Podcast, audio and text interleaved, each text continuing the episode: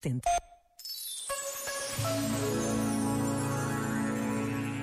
Sobre a atitude dos fariseus por Jesus ter curado um cego num sábado, escreveu Enzo Bianchi. Os fariseus, aqueles que conhecem todas as regras, não experimentam alegria pelos olhos novos do cego porque lhes interessa a lei e não a felicidade do homem. Milagres ao sábado, nunca.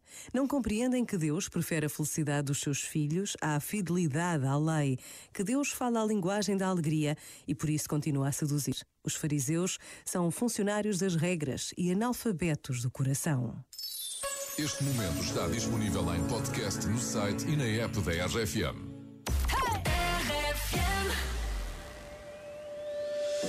Os ponteiros marcam horas.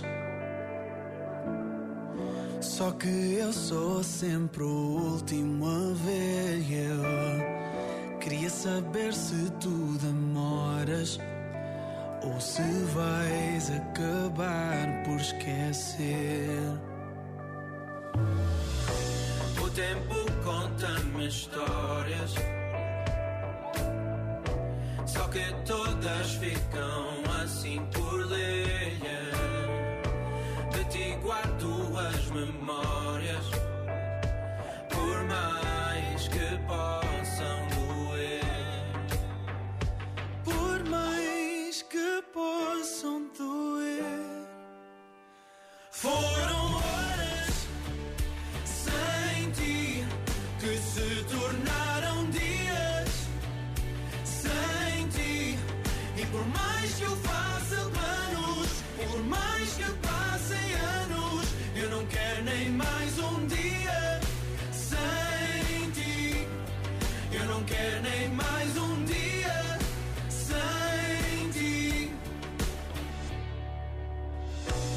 Será que tudo foi sincero? Hum. Será que tu me consegues ouvir? Eu já te disse que eu espero. Se jurares nunca mais partir.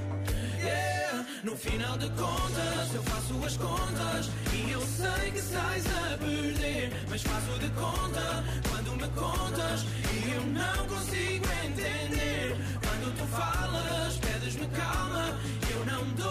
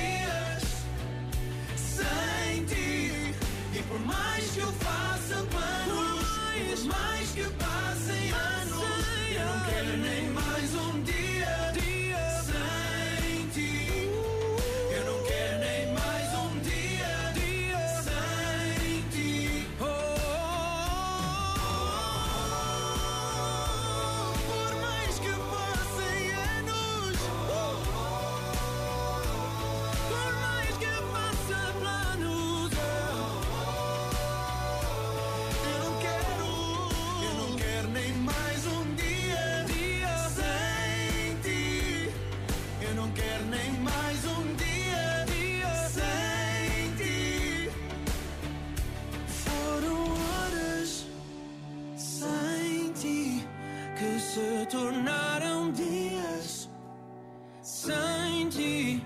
E por mais que eu faça planos, por mais que passem anos, eu não quero nem mais um dia sem ti.